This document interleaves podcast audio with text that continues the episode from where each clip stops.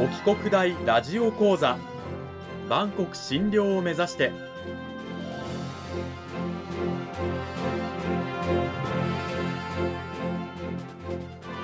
番組タイトルにある「万国診療」とは世界の架け橋を意味する言葉です。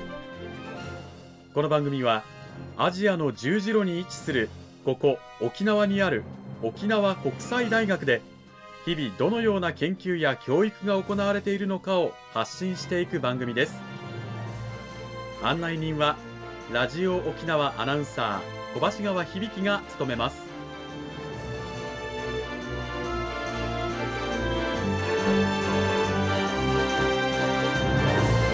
この番組は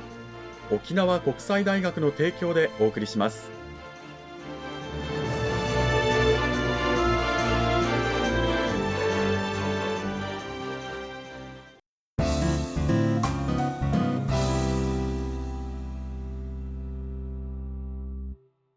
さあ沖国大ラジオ講座今週からは2週にわたって沖縄国際大学法学部地域行政学科の前津英健学長を迎えてお送りします前津学長今週からよろしくお願いしますよろしくお願いしますいやこの番組が始まってもう3年目になりますけどその第1回と2回に登場して以来ですよ学長そうですね、うん、あのその説お世話になりました。えー、とんでもないです。先生方がお世話になっております。はい、あの私もまたね、沖国大のトップですよ、学長とのお話ということで緊張しておりますけれども、今週から2週にわたってよろしくお願いします。よろしくお願いします。さて内容に入っていく前にまずはあの前津学長簡単ではありますけれどもあの自己紹介の方をお願いしたいんですがはい私理事長学長をしております前津英健と申します先ほど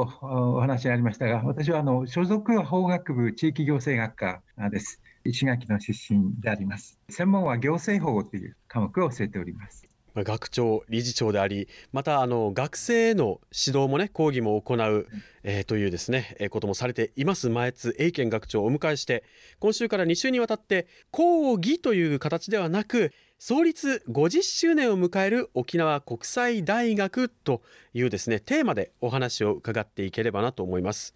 実は沖縄国際大学2022年に創立50周年を迎えるということで、まあ、それにあたってね再び前津学長にいろんなお話を伺っていきたいと思うんですけれどもあのやはり前津学長創立50周年を迎える前の、まあ、2020年そして今年2021年は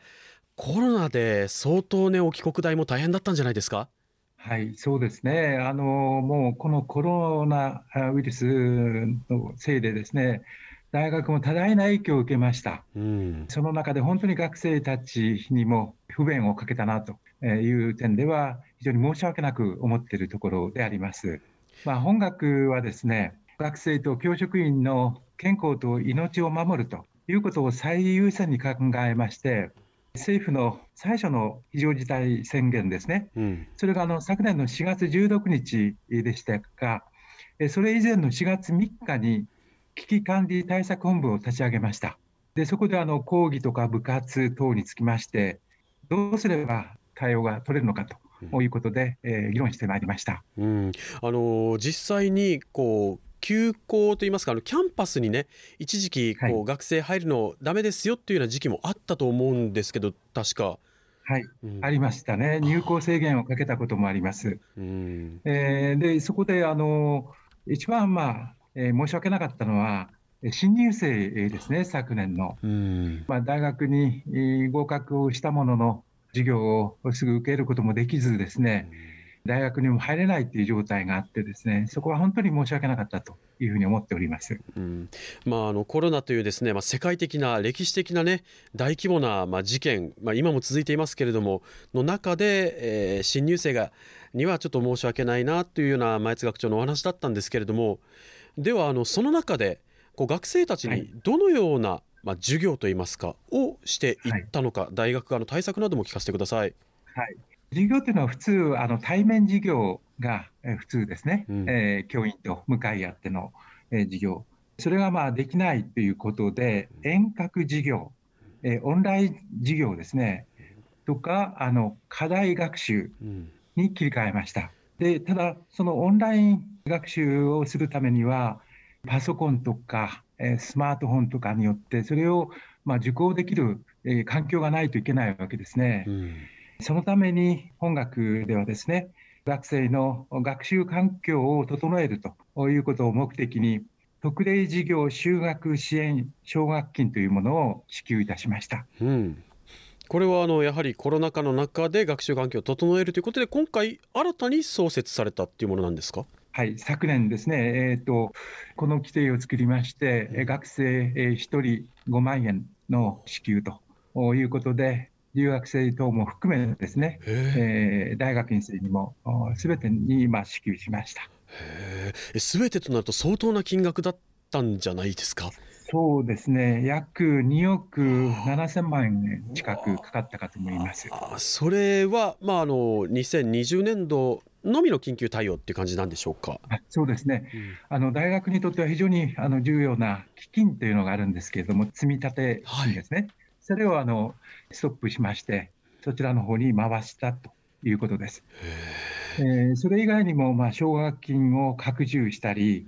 それからパソコンの貸し出しとか、そういうこともいたしましたなるほど、まあ、学生の、ね、学習環境、勉強に打ち込める環境を整えるために、大学としてもさまざまな、まあ、手立てを取っていったということなんですが、やはりこう、ね、学生だけじゃなくて、先生方も、まあ、前津学長もそうですけれども、大変だったんじゃないですか、このコロナの中での講義というのは。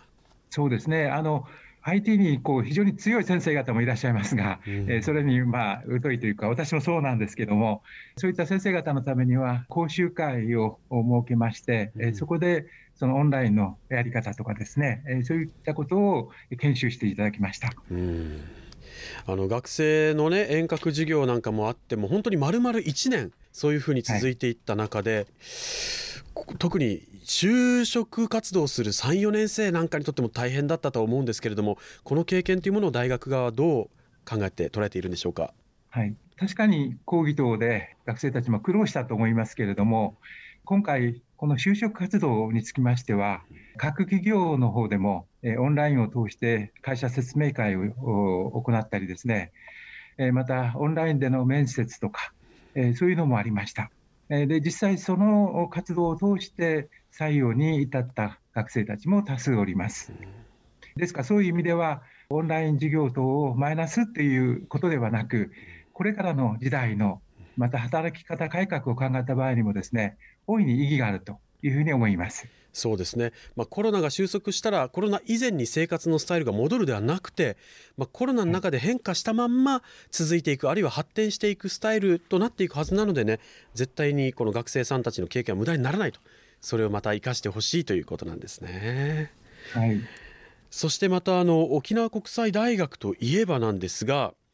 3月に新たに学生会館が完成しましたよね。はい、いやこれは私もあの沖国大出身としてはすごく羨ましいなと思ったんですけれどもこの学生会館新たに完成した施設どういった施設なのかっていうのを説明していただいてもよろしいでしょうか？はい本学はですね2011年にキャンパス整備方針というものを定めまして、校舎とかですね図書館とかいろいろこれまで学習環境を整えてまいりました。その中でどうしても欲しいなというのが、この学生会館だったんですね。うん、で、この学生会館の中にはですね、学生食堂、コンビニエンスストア、それからカフェが入っております。学内にコンビニが設置されているというのは、県内の大学ではこれ、沖国ぐらいなんじゃないですか？初めてだと思います。